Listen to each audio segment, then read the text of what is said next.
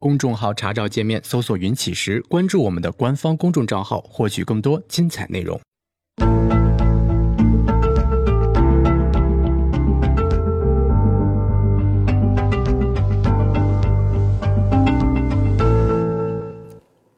行到水穷处，坐看云起时。欢迎大家来到静言股市。呃，这期节目啊，我们继续跟大家聊一下关于级别的话题。嗯，对于级别来说啊，我们知道这个不仅仅我们这个技术体系跟大家聊级别，呃，其他的呢还有很多的技术体系在聊级别的概念。呃，道氏理论当然是最基本的哈，就是说所有的关于呃价格、呃级别、呃趋势等等的相关的讨论，都是从道氏理论开始的啊，所以。它是毫无疑问的。然后像波浪理论，它是明显的跟级别有关系的，对吧？然后把所有的波浪啊分成从大浪、小浪、细浪、微浪，就是一路一路的往下分啊，这个毫无疑问是存在的。然后缠论是呃比较明显在讨论的，呃，然后还有一些其他的理论可能不是那么明显，但是呢，呃也是有级别存在的啊，比如说像三角洲理论。它可能不提级别这个词啊，不提级别这个字，但是呢，它也是会存在的。再比如说呢，在呃基本面的经济分析里面有经济周期的理论啊，这个里面呢也是有级别存在的。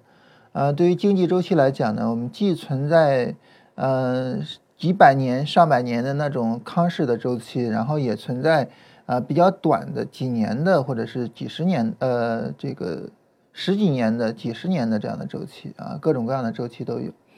呃，你比如说像我们国家的这个股市也好，呃，房价也好，基本上呢几年一个周期啊，这个周期就指的是一个涨跌轮换啊，几年一个涨跌轮换，几年一个比较小的周期啊。嗯，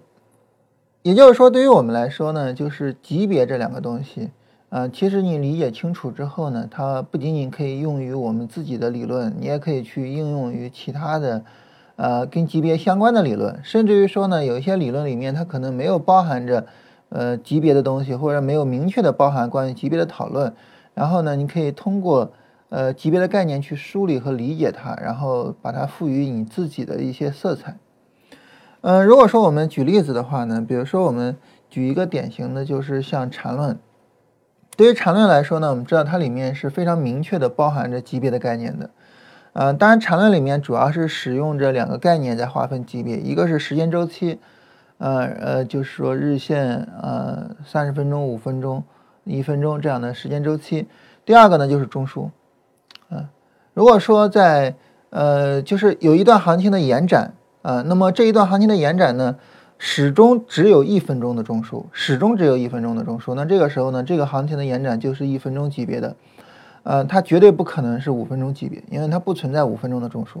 哪怕是说一只股票从一块钱涨到一百块钱，啊，但是呢，因为它只存在一分钟的中枢。比如说一只新股上市，然后一块钱上市的，然后一百块都没有开板，一直就是一字板、一字板、一字板、一字板，啊，那么这个股票呢，呃，它就是一个。整个是一分钟的一个上涨行情，尽管是，呃，它的股价的上涨幅度非常的夸张，但是呢，它也是一个一分钟级别的，啊，那么相对应的呢，如果说，呃，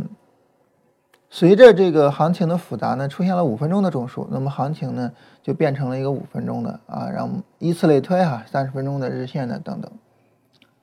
所以在这种情况下呢，我们知道这个，呃，缠论使用这两种方式呢去定义级别。那这个时候呢，我们就能够去，呃，很简单的去，呃，把我们原有的就所有的关于级别的讨论给纳入到这里面来。你比如说，呃，级别的基本定义啊，然后对于我们来说呢，我们使用 N 字形来定义。当然，对于所有的定义级别的这个理论方法呢，都是通过时间、嗯，空间、结构的复杂性等等的来去定义的，啊。道氏理论使用时间去进行定义，呃，一段行情持续多长时间，它就是什么级别的。呃，我们使用行情的复杂性来进行定义，也就是使用 N 字结构。缠论使用什么呢？使用行情的复杂性来定义的，也就是使用中枢来定义。啊，我们其实都是使用行情的复杂性和行情的结构来定义，只不过说我们用 N 字结构，那么缠论使用中枢的结构。那么这是在结构上去进行理解，然后呢，与此同时。啊，我们所说的关于级别的所有的这个特征啊，高级别压制低级别，低级别引导，呃，高级别，呃，然后呢，这个高级别的数量会比较多一些，低级别的数量会比较少一些，啊，然后呃，级别和级别之间呢，他们会呈现为自相似性和自组织性，在缠论的中枢里面，在缠论的这个级别的探讨里面，也都是完全一样的。还有呢，关于级别的层级。一个一分钟的转折啊，它能不能够百分之百的带来一个比较高级别的，比如说日线的行情呢？这个是不可能的。那么它能够确保带来的呢，就是一个一分钟转折，或者说像五分钟的一个呃延展过程，它没办法直接向日线延展啊。所以级别呢是有层级的。对于层级来说呢，那么我们能够定义的就是，如果说在一分钟的中枢呢，它这个就是说，对于一个五分钟的一个行情的级别呢，那么它下面是包含着一分钟的行情的，啊，那么这样的话呢，它们两个是高低一个层级，啊，但是呢，一个三十分钟的级别的一个呃行情，在整个三十分钟级别行情里面呢，它可能包含着呃很多个无限转向的一分钟的这个中枢的变化，啊，那么这个时候呢，它们之间的层级相差就会比较远一些。啊，这个跟我们的一个 N 字形的一个判断也是类似的，啊，就诸如此类的这些方法和思路，其实呢，它们都是通用的。之所以它们是通用的原因很简单，就在于呢，对于我们来说，嗯，我们可以把所有的知识分成两大类。第一大类知识呢，就当然是非常粗浅的划分。第一大类知识是一种原则性的知识，啊，这些原则性的知识呢，它是可以。套用到所有的跟这一类的知识相关的东西上的，而第二类知识呢，就是具体的啊知识方法，甚至于具体的技能。这种情况下呢，那么这些东西就只能够用于啊这一部分。啊，那么原则性的知识，你比如说像学习能力，它是一种非常典型的原则性知识啊，逻辑能力，嗯，表达能力，这是非常典型的这个非常基层的知识。那么这种知识呢，你就可以应用到所有的方面上，啊，你比如说像呃，我我我说我们后边直播聊基本面啊，雅琪一听都很奇怪啊，他说你这个聊基本面，说说说你你你你让别人怎么想啊？所谓别人怎么想呢？就是一方面啊，你你你你是不是就不做技术面就开始做基本面去了啊？另外一方面呢，就是说你的基本面这能力，你你跟别人比，你这不行啊。但是我为什么想着说我们直播的时候聊基本面呢？就在于。哦，我这个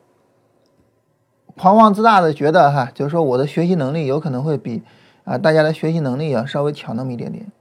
对于我来说呢，就是我是初学基本面，但是对于大家来说，大家可能也有很多人在初学基本面。如果我们都是同样的初学基本面的情况下，我觉得一定程度上我还是能够带一带大家的，因为我的学习能力相对的可能比你们稍微强一点点。就这种能力呢，它属于是一个非常基层的能力。这种能力是可以用于所有的层面的，啊，你学技术面的学习能力是呃有用的。那么同样的学习能力移植到基本面上，你学的也会更快一些，啊，那么当然类似的就是说，呃，你去学其他的，嗯，它也是有意义的。逻辑能力，逻辑能力在你呃，比如说你读任何的书的时候，这种理解书里面的内容，啊，乃至于自己去编排书里面内容。啊，都是以它作为基础的。换句话说，学习能力是以它作为基础的，对吧？这些就像这种能力，它属于是非常非常基层的。然后呢，呃，非常原则性，它能够用于很多很多的方面。但是你比如说像这个 N 字形也好啊，像刺激折返啊，像这种就这种概念、这种方法，它就只能够用于具体的部分。对于我们学习来讲呢，就是呃，当然我们要同时学习这两个部分。啊，如果说你学习呢，在原则性的这些能力上比较欠缺的话呢，那么你的这个能力的拓展它是有局限的，或者说有很大的局限的，你就仅限于你这一部分。啊，我们昨天说有很多人呢，呃，一方面是观念没办法去进行调整，另外一方面呢，在做事情的时候呢，就是说，呃，很难不断的坚持去把事情做好。它一个很重要的原因在于什么呢？呃，就在于这种非常基层的能力是比较缺乏的，而不在于说具体的工作能力。但是另外一方面呢，如果说你没有具体的这些工作能力，你在一个工作岗位上没办法把它做得非常好，也是没有意义的。所以就是这样两个方面。对于具体的工作能力这一方面呢，我们这个嗯每天都在聊哈，就是这些具体的方法什么的，我们不多说，就重点说关于原则性的这个这一方面。在这一方面上啊，大家可能会觉得说，那我学习怎么学呢？或者说，呃，我我也想要去提升啊，怎么提升呢？一个最重要的就是，呃，在学任何事情的时候，学任何东西的时候，学会举一反三。你要去思考这个东西我能用到其他的什么方面上。我跟大家举过很多的例子，就是说我自己在看其他的资料或者是其他的呃一些东西的时候，就想啊，这个东西在交易上的一个启发啊，乃至于说。在看一些娱乐节目的时候，啊，当然跟大家举过《中国好声音》的例子，对吧？然后它对于我们做交易的启发等等的，其实这是一种思维习惯，就是举一反三的思维习惯。在任何时候，我都去想这个东西它有什么别的意义，它有什么别的启发。那只有当你这么去想的时候呢，你学的东西它不会仅限于它原有的那个部分，啊，然后我学了这个老师讲了级别了，啊。那他讲级别呢，是基于他的方法的啊，这个他的方法就是 N 字形，所以级别只能用于 N 字形，只能用于他的呃理论体系。那你要这么想的话，那这个级别你就就说级别这个概念你就没办法去进行拓展运用，对吧？那这是不可能你去拓展运用的嘛，啊，因为对于你来讲，你就觉得啊，它就是只能用于这个方面的。但是如果说你在学级别的时候，你就想，哎，这个级别对我来说还有什么别的意义吗？你就这么去想，这么去琢磨的时候，啊，你就能够去想到说，啊，我学禅论，假如说我自己去学学学禅论，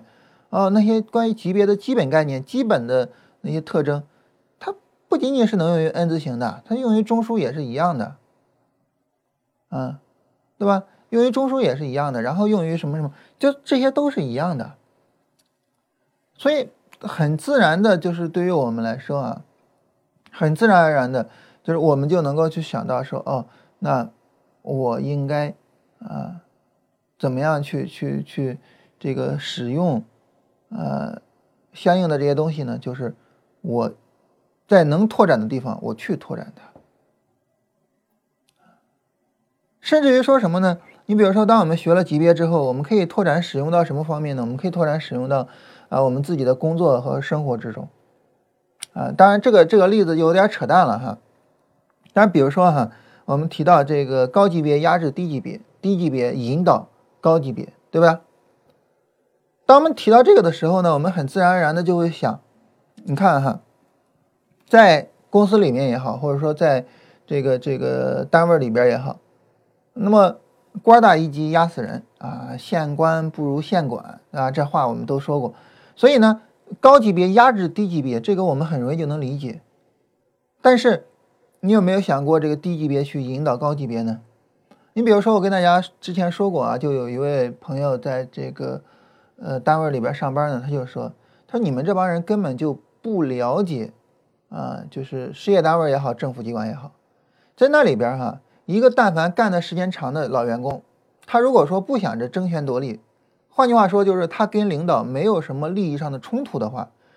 领导是会非常尊重他的。啊，你以为我们这些小职员，我们就仰人鼻息，我们就什么？不是的，啊，我们这个编制是国家给的，不是我上头那个领导给的。因此，在这种情况下，如果说我不是想着说非得去去升官发财或者怎么样，我就是老老实实过我日子的话，这个编制是你能给我说拿走就拿走的吗？不是的。那我在这个单位里面这么长时间了，对吧？那么我也有我的影响力呀，我又不想升官。你能不尊重我这个影响力吗？也是不行的。所以当时他就说：“他说这个，你你们以为啊，在在政府机关里边就得怎么巴结，怎么怎么想这个挖空了心思琢磨领导的心思什么的，没有那么复杂啊。你只要是跟他人没有什么利益上的冲突，所有人都会尊重你啊。至少表面上所有人都会尊重你。那为什么别人就是？当然这是他。”作为一个小职员，他的一个心声哈，就是或者说他观察到的状态，我们从反过来讲，就为什么他的领导会尊重他呢？为什么他的领导说啊，那你不跟我争利益，你不怎么样，你是老员工，我就尊重你呢？就在于低级别对高级别的一个反制作用嘛，是吧？所以这种呃，不仅仅说高级别的压制作用是客观存在的，低级别的反制作用也是客观存在的。那这样的话，我们在跟人交往的时候，无论是你是在公司上班，还是你在呃这个这个单位里边上班，不卑不亢是不是最基本的啊？我们能够去做的一个事情，在任何时候没必要把自己看低了，也没必要把别人看高了。当然反过来也一样啊，没必要把自己看高了，没必要把别人看低了。那这是一个方面。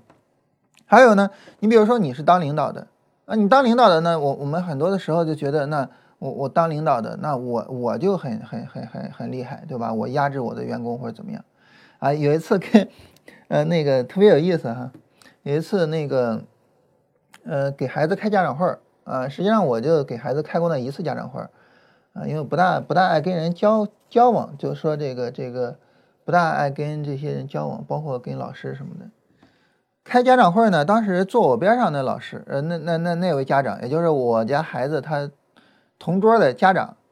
当时呢，就因为老师最后开家长会就说这你们大家都有什么问题？那老师提了一呃，那那家长提了一个问题，说老师你看说我们家孩子属于比较内向的孩子啊，他比较内向的孩子呢，他就属于什么情况呢？就说这个也不大爱说自己的想法，也不大什么的，说这个怎么啊？然后家长就说那你你有没有想过这个？这个这个这个孩子是怎么变内向的？家长说说，你看啊，说咱们就说这家长对吧？咱们这帮人怎么着也是公司的头头或者怎么样的，就平时在公司里边都吆五喝六的惯了啊，回到家呢对孩子也是那种对员工的方式，对吧？就是对这个这个这个吆五喝六的啊，也是那样的方式。所以在这种情况下呢，说这孩子从小都被我们给训怕了啊，所以内向。哎呀，我当时听了在旁边就乐呀，就是我我我我怎么说呢？就是我敢打赌，这哥们儿的成绩肯定不怎么样，因为我非常尊敬的经营者或者我们叫企业家哈，也有非常尊敬的企业家，他曾经跟我说过，因为跟振兴我们这个出来创业啊，他不知道我创业规模多大，他以为，哎，你要跑出去创业，你这规模不应该小啊，他以为我跟振兴我们弄的是一个很大规模的事儿，所以他给了我一个建议。啊，他说你这个公司管理或者什么的，我给你一建议，就两句话，不多，就两句话。第一句话叫不要说硬话，就是不要不要去呵斥员工，不要去呃怎么就是不要这样，就不要说硬话，这第一句话。第二句话什么呢？不要做软事儿，就做任何事情啊，自己该做的任何事情一定要做好它，做的最好，就不要说硬话，不要做软事儿。这是那位我非常敬佩的前辈，他对他一生的啊管理经验的总结，就这两句话。我觉得这是非常好的领导者，对吧？那不要说硬话。那么这种情况下呢，就是说我以理服人嘛，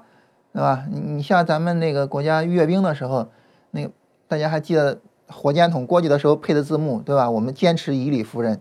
哈，就好像这本《影响力》这本书重点说的一样。就是靠权威压人的时代已经过去了，啊，我们要靠影响力。那么你怎么样树立你的影响力呢？一个非常好的方式就是你把你自己树立成员工的一个榜样，员工不由自主的就觉得我要向他学习。那怎么能够做到呢？就是不要做软事儿，我在做事儿上，我把所有我该做的事情我做的最好。啊，所以我觉得就做我身边的哥们儿，我觉得他这个这个可能恐怕不行。啊，说白了就是，你以为你手里面那一点权利算什么吗？对吧？现在这个这个这个人的流动性，啊，此处不留爷，自有留爷处嘛，大不了辞职嘛，对不对？啊，所以呢，就是说，关于级别这个概念，就它是一个非常非常底层、非常非常基层的一个概念。而对于这种底层和基层的概念，你千万不要觉得它只能用于我们的理论，或者只能用于 N 字形或者什么，它能用于。呃，跟它相关的所有的技术理论，包括但是不限于哈道氏理论啊，然后波浪理论、三角洲理论，嗯，然后这个以交易为生里边提出来的三重滤网啊，然后缠论啊，然后经济周期理论啊等等的这些啊，甚至于呢，它还可以用于你去理解生活中的这些事情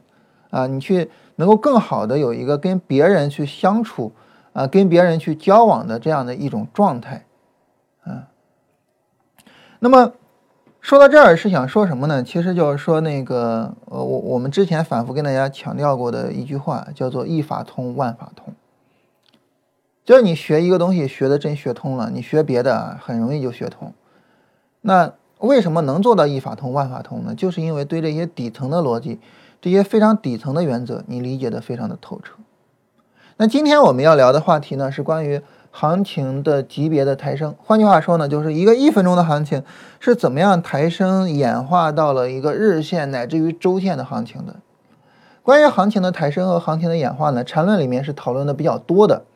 啊，这方面呢，就之前的理论啊，这方面像道氏理论啊、波浪理论讨论的比较少，啊，缠论是讨论的比较多的。在缠论的眼睛里面呢，市场是一个不断的在演化的生命啊，就好像一颗种子最后长成大树一样。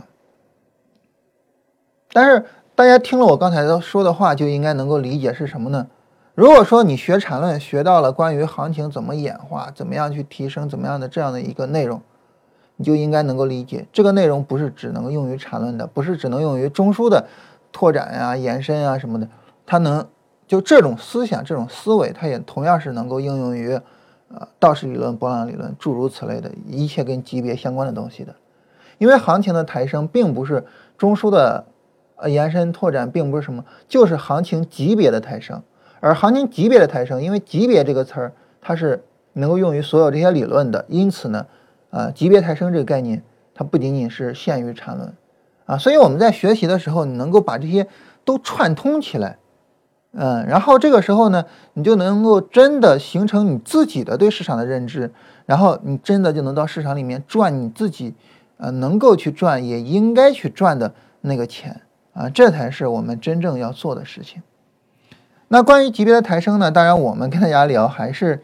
呃，只能从。啊，N 字形开始聊，对吧？我们还是只能从 N 字形聊，而从 N 字形呢去谈行情级别的抬升呢，这个其实是呃一个一个一个非常呃简单的啊，就是说我们之前反复说过的事情啊。那么这种情况下呢，就是呃我们今天呢简略的跟大家说一下啊，我们大概十一点左右吧结束我们今天的直播。嗯，然后我跟振兴就放假了哈，然后我们，嗯，知道我们是用 N 字形定义的一个一个一个行情和行情的级别，啊，用 N 字形定义行情和行情的级别，也就是说，某级别的 N 字形。构成更高级别的行情段落，嗯，你比如说像短线的 N 字形，构成波段的行情段落，那波段的 N 字形构成趋势的行情段落，趋势的 N 字形趋趋势就没有 N 字形了哈，趋势的涨跌啊轮换。构成整个大的市场的变化，啊，我们是从这样去进行定义的。所以这种情况下呢，当我们这么去定义之后呢，我们去理解行情的级别的抬升的时候，怎么去理解？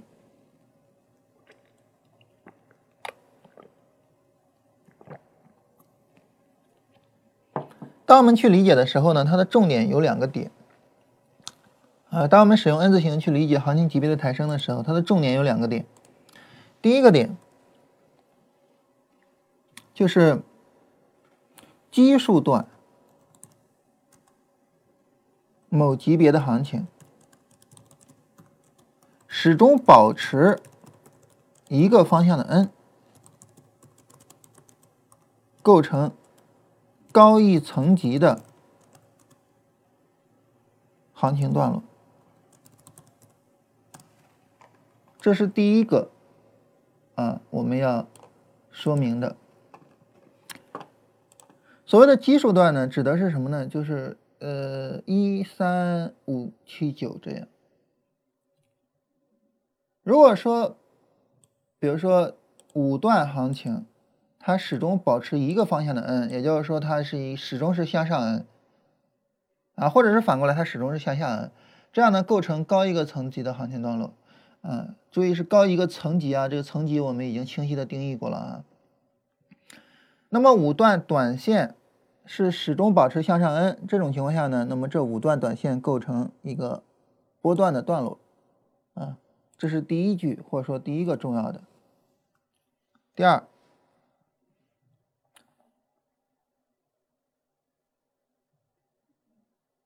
然后反向的 N。构成反向的高级别行情段落，一旦啊该反向 N 与之前走势构成两个结构之中的一个，就是底部抬升和顶部降低。结构，那么行情级别啊随之而抬升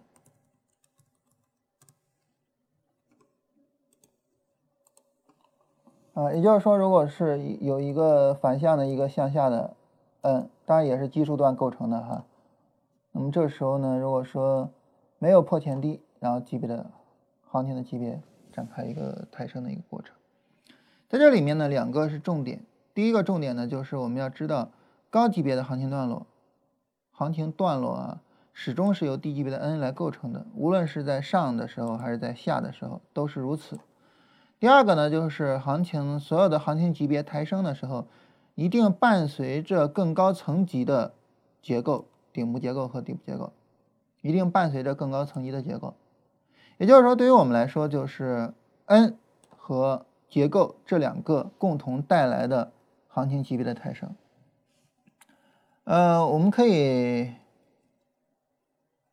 找一段行情看一下啊，啊，比如说这儿完成了一个转折，好，我们来看这个走势，啊，在这儿，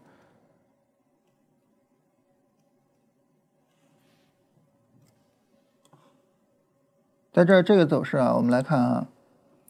市场向下、向上、再向下，这里完成了一个下跌 N，向上这是一个上涨 N，在这里呢，这个上涨 N 总体上来说啊，没有破前面的高点啊，当然这就属于是市场是一个向下的市场，然后向下、向上、向下、向上、向下，这是不断在往一个方向延续的一个下跌 N。所以总体上来说呢，市场前面这是一个下跌实际上是到这儿完成的哈。然后呢，后边这是一个上涨 N，然后后边是一个长时间延续的一个下跌 N，这样构成一个下跌的趋势。我们重点的来看后边的这个呃层级的抬呃这个行情级别的抬升啊。首先来说呢，我们来看第一步啊，所谓的第一步呢，就是短线 N 构成波段，嗯。因为这个行情级别的抬升指的是从短线级别抬呃抬升的波段级别，然后从波段级别抬升到趋势级别哈。首先来讲呢，我们来看哈，当对于我们来说，我们的定义非常简单啊，就 MACD 只要是金叉就完成了短线行情，所以这个短线行情非常非常容易就实现了啊。然后呢，当这儿有一个底部抬升的结构的时候，这儿有一个向下。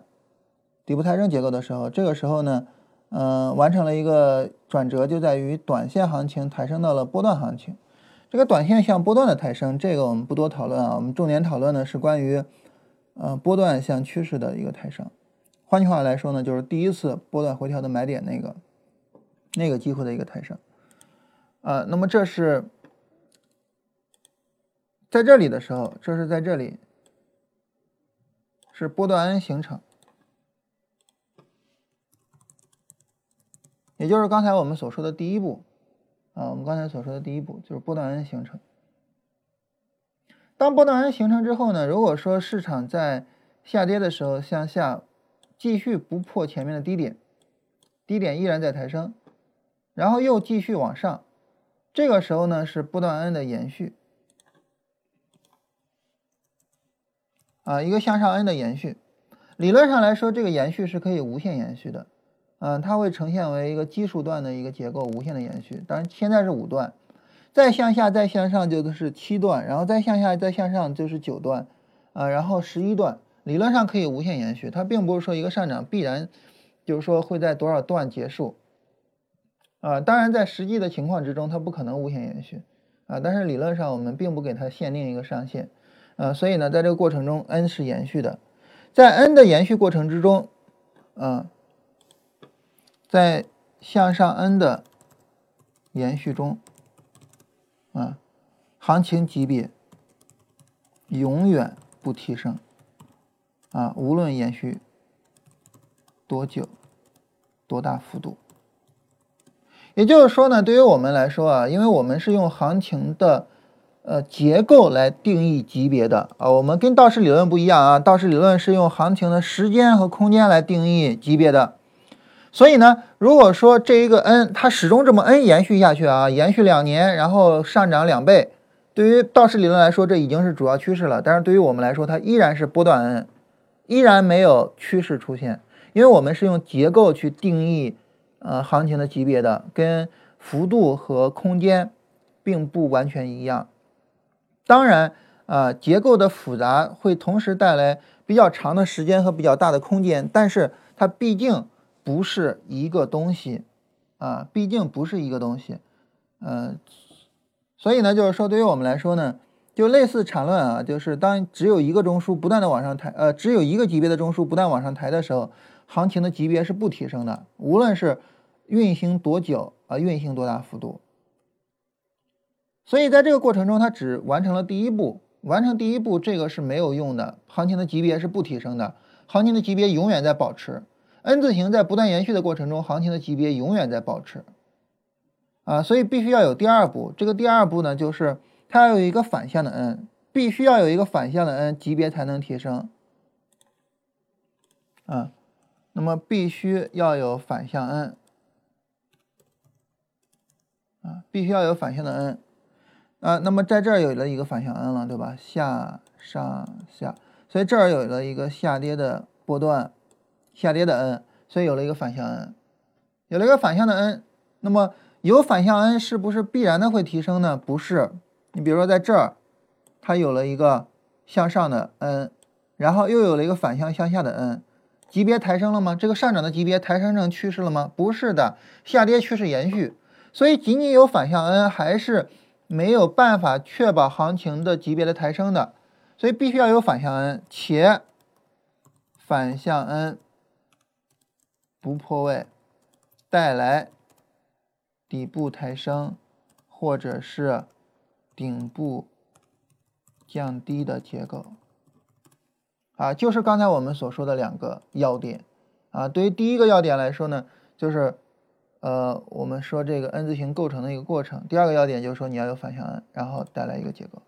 因此，在这儿的时候，在这儿的时候，啊，行情的级别从波段抬升为趋势了。而因为它在这儿从波段抬升为趋势，所以呢，它是第一次波段底部抬升，所以它是一个重要的买点，啊，一个重要的买点。这就是行情级别抬升的一个过程。行情级别抬升的过程包括两个步骤，第一个步骤就是一正一反的两个 N 啊，向上 N 和一个反向 N。第二个呢，就是这两个 N 构成一个结构啊，底部抬升的结构或者顶部降低的结构啊。那么这是行情级别抬升的过程。由此呢，那么从这个下跌趋势就转为了上涨趋势了啊，这就是行情级别抬升的一个过程。然后呢，在抬升之后呢，行情级别有可能完成转折，也有可能是不断的延续。啊，我们看，呃，那么它只要转折跟延续是一个什么概念呢？它只要不转折就延续，它只要不延续就转折，对不对？所以我们要找下一次向下的 N。那么下一次向下的 N，如果我们严格按照 N 字形定义啊，下一次向下的 N 是在这儿出来的。你看这儿有一个一根红柱的一个情况啊，然后向下 N，但是向下 N 没有破位，所以趋势是延续的。在这儿向下 N 是没有破位的，对不对？所以趋势是延续的，啊，所以就这样子，啊，然后再下一次向下 N 就到了这儿了，嗯，然后对于我们来说呢，就是这是关于在什么呢？这是关于在一张图表上，在一张图表上。啊，级别抬升的过程，在一张图表上级别抬升的过程，就是有一个向上 N，一个向下 N，且两者完成一个结构，啊，然后级别就抬升了。这是一张图表上。那既然有一张图表级别抬升的过程呢，那自然就要有多张图表。多张图表怎么抬升级别呢？在这里，我们要注意一个概念，这个概念是什么呢？就是关于级别的定义，啊，就是关于级别的定义，啊，那么当然我们使用 n，对吧？但是与此同时呢，时间周期是天然定义级别的方法，时间周期是天然的定义级别的方法，原因在于哈。为什么我们说它是天然的定义级别的方法？原因在于呢，你说什么叫做时间和空间啊？什么叫做时间？时间什么叫时间？我们说级别，呃，怎么定义级别？就通过时间来定义，时间长级别大，时间短幅度小。什么叫时间？什么叫时间呢？时间就是 K 线数量，对吧？时间就是 K 线数量，因为对于同一段行情。在不同的时间周期上，它的 K 线数量是不一样的，所以呢，对于同一段行情呢，在不同的时间周期上，它的级别也是不同的。所以时间周期是天然的定义级别的方法。一段行情，它如果说在一分钟上是明显的，在五分钟上不明显，我们就说这是一个一分钟的行情，因为在一分钟上它的 K 线数量比较多。反过来，如果说要是在呃三十分钟上明显啊，在五分钟上走的特别的乱。我们说这是一个三三十分钟的行情，而不是五分钟的行情，啊，还是因为 K 线数量，因为时间周期能够影响 K 线数量，所以时间周期是天然的定义级别的方法，当然是其中一个，啊，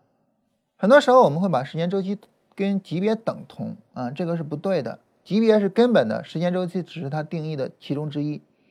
在这个时候就有意思了，有意思在哪儿呢？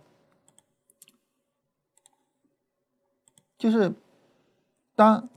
时间周期和 n 结合的时候，就有意思了。因为时间周期是定义级别的方式，n 也是定义级别的方式，这就意味着什么呢？这就意味着，当它俩结合的时候，就能够完成，就能够完成级别的传递，就能够完成级别的传递。啊，所以级别的传递呢，大概是这样，就是一分钟的 n 等于五分钟的短线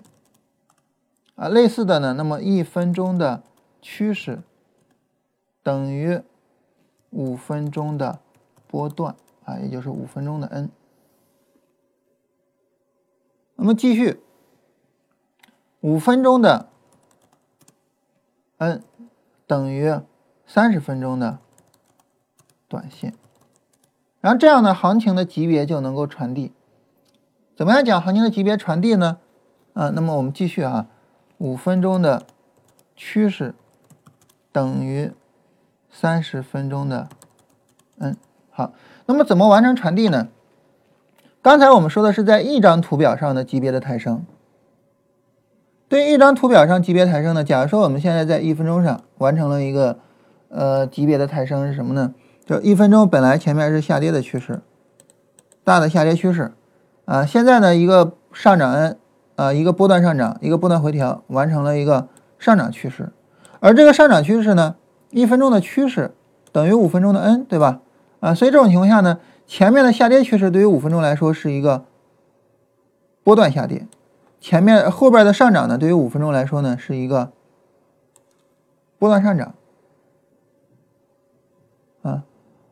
那么在这种情况下呢那么一旦后边有一分钟的就再有一个一分钟的下跌趋势走出来一分钟的这个下跌趋势对于五分钟来说又是一个下跌的波段。一旦说一分钟的这个下跌趋势相比前面的下跌趋势底部抬升也就意味着五分钟的这个波段相对于五分钟的前面这个下跌是有一个一分钟呃是有一个底部抬升，因此呢，它就导致五分钟有了一个上涨趋势。而五分钟的上涨趋势就带来了什么呢？三十分钟的 N 啊，三十分钟的波段，三十分钟的波段，那么后边就继续去，继续去演化啊，继续呢，三十分钟和五分钟之间再去完成刚才我们所说的一分钟和五分钟的过程，然后就从三十分钟再抬升，抬升到日线啊，三十分钟和日线再去完成这个过程，抬升到周线，周线和日线再去完成这个过程，抬升到月线。啊，理论上来讲，可以无限的，呃，去抬升下去。那么，因为时间和 n 的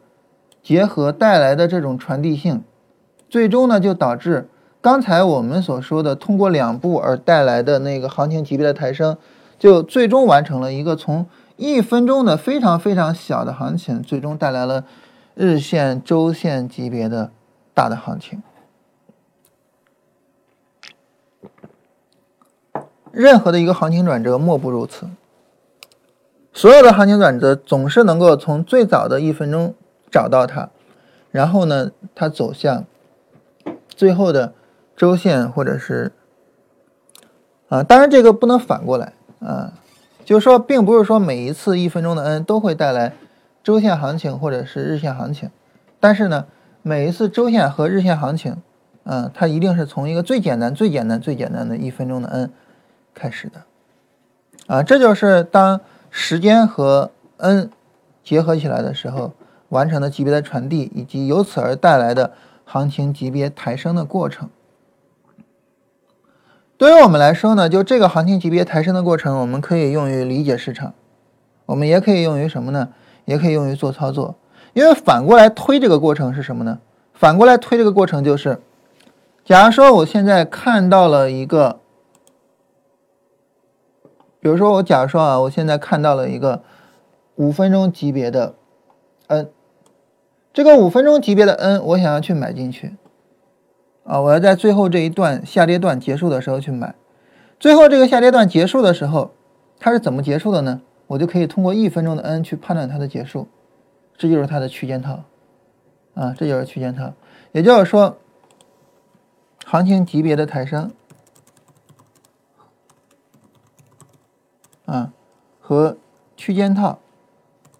它们是一个正反关系，是一个正反关系。正着理解，行情从底到高这样一个过程，啊，这是这个行情级别的抬升。反着理解就是我想要去，嗯，操作一个高级别行情的转折，我可以。反着这个过程去寻找那个最低级别的，啊，这就是一个正反关系。当我们一说这种正反关系的时候呢，我们很自然的去聊到了一个话题啊，这这这是我们今天要聊的最后一个话题了。什么话题呢？就是我刚才提到，第一，不是，嗯，就是每一次的高级别转折，一定从。低级别转折开始。第二，不是每一次低级别转折均能，嗯，抬升为高级别行情。啊，这两句话都肯定是对的，对吧？第一句话带来了就是可操作的区间套。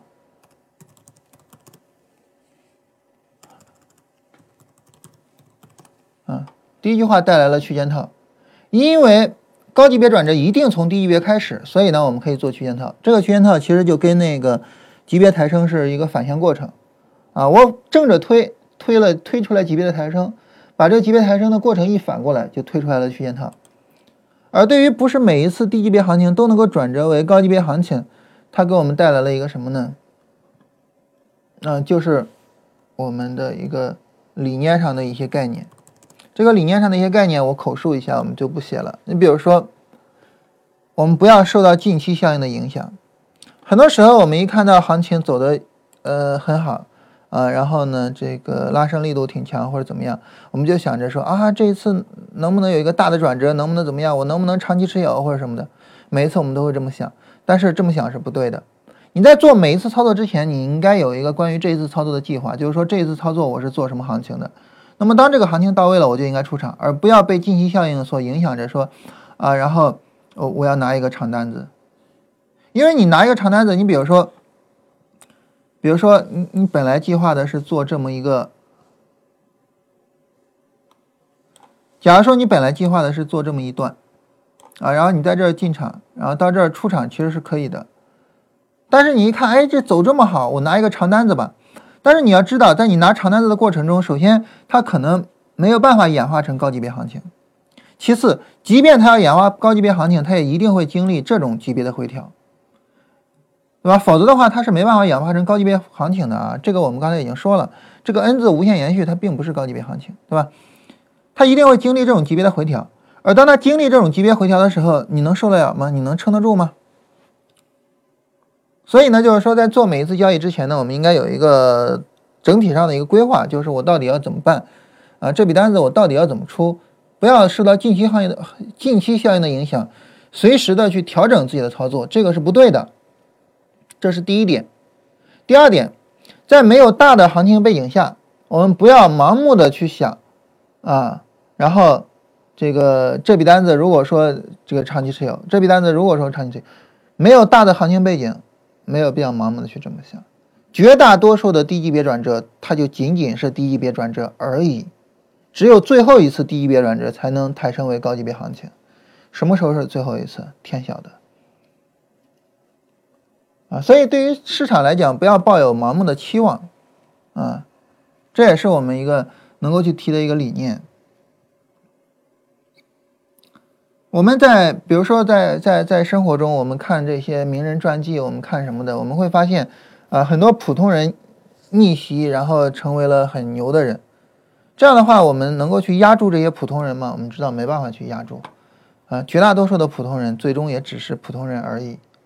啊，所以，嗯，就是我我我们应该理解的一个概念，就是我们最最最没办法抵抗、没办法对抗的就是统计。而对于统计来说，就是小行情永远是最多的，然后是中等行情，然后才是微乎其微的大行情，啊，不要想着每一个行情都会成为大行情，不要想着每一次，呃，市场都会在级别抬升的一个引导之下，然后怎么怎么不会，不是不是，在没有大的行情背景的情况下，啊，没有办法，或者说很难完成这种逆袭，不是没有，很难。啊，难到了什么程度呢？难到了这个概率是不值得去搏的，难到了这种程度，好吧？呃，这是我们今天跟大家聊的所有内容哈，然后看看大家有什么问题啊，我们可以聊一下，沟通一下。嗯，今天呢，我们这个因为有其他事情啊，我们稍微早点结束我们今天的直播，然后后边我们就开始呃进入到假期了啊。首先是正常的放假。是四天啊，这个正常放假大家理解啊，因为周日大家尽管上班，但是周日并没有行情，所以正常放假是四天。但是因为我可能家里会有点事情啊，所以呃我们放一周的假，也就是我们放到下周三，我们到下周四再开始做直播。如果说要是有特殊的情况，呃下周四也没办法做直播的话，我会提前跟大家说的啊。然后下周二的文章我们正常发，嗯，但是呃要到下周四才能做直播，这个跟大家说一下。大家看看有什么问题啊？我们可以聊一下。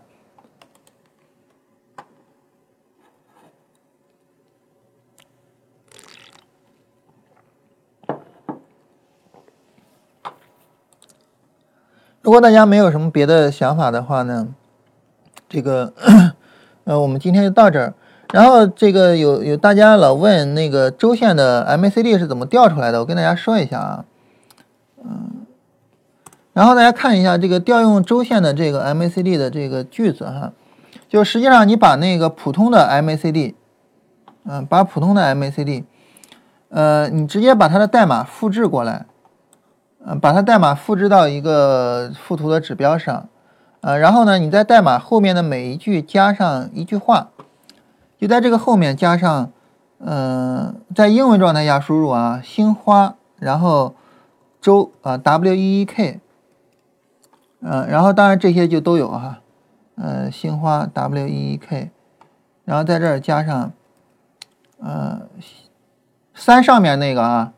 三上面那个，然后 W E E K。这样就直接调用为周线了，然后你确定就可以了，嗯，然后它就这个直接调用你的周线数据，啊，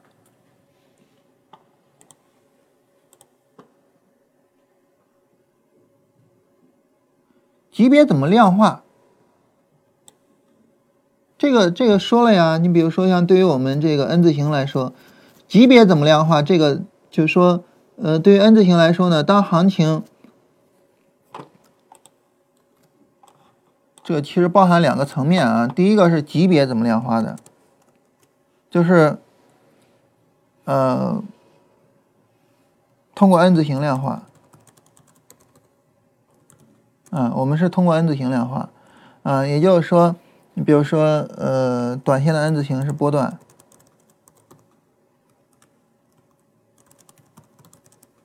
啊，然后是级别层级的量化。级别层级的量化当然也是通过 N 字形，就是，呃，相差一个层级的话，它一定会有 N 字形，但是不会有反向的 N 字形，这就是量化呀。你怎么现在还在困扰这个问题呢？然后对于道氏理论来说，它就是用时间去进行量化的，啊，就是用时间去进行量化的。这个，呃，短线是比如说五到十天，五到十根 K 线，呃，波段四十到六十根 K 线。呃，然后这个趋势，呃，半年以上，一百二十根 K 线以上，啊，它是用时间量化的。缠论是用中枢量化的。如果是始终是一分钟的中枢加上中枢的连连接段，啊，那这就是一分钟行情。五分钟的中枢加上五分钟的连接段，这就是五分钟行情。啊，诸如此类，就这个这个这个怎么还在疑惑呢？A 股和美股到底什么关系？其实关系并并不是太紧密啊，就是说这个呃股价之间的涨跌的联系并不是太紧密，但是我们国家的股市就这样，嗯，情绪性比较强啊，大家比较情绪化，嗯，导致呢就是说涨的时候涨的，啊，这个一有牛市都是疯涨啊，很难有慢牛的行情，然后呢一有点风吹草动就吓得不行。个人之间的呃，就是就是我我是觉得关系并不是特别的大哈，我们不像美国跟日本呃这样的联系特别紧密啊，因为我们有自己独立的工业体系和自己独立的大规模的市场，所以相互之间的依存是非常高的，但是并没有高到像日本跟美国的关系那种程度。我我自己是这么理解的，就是说个人之间的委托炒股委托分成合法吗？啊。如果是作为一个民事合同的话，应该是合法的啊。这个得问专业的律师啊，这个问我没用啊，得问专业的律师。按道理来说啊，因为这是两个具有民事责任能力的人去签订的民事合同，应该是合法的啊。但是呢，我建议有条件的话，还是通过一些这个有权有资格发产品的机构发一下产品，然后正儿八经的做。个人一个建议啊，就是说有条件发产品，还是发一下产品，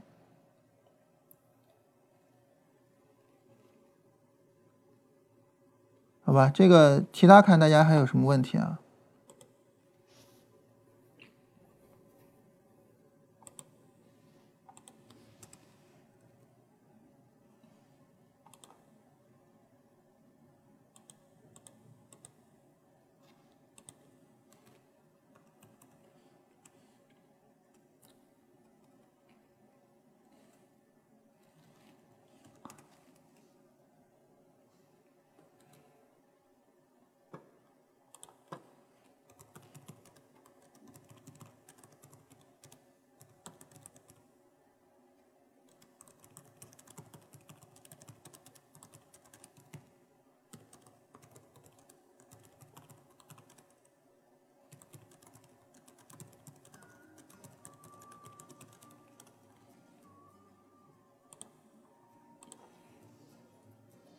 啊，大家没有别的问题，我们今天就到这儿吧。然后这个节后我们再做直播。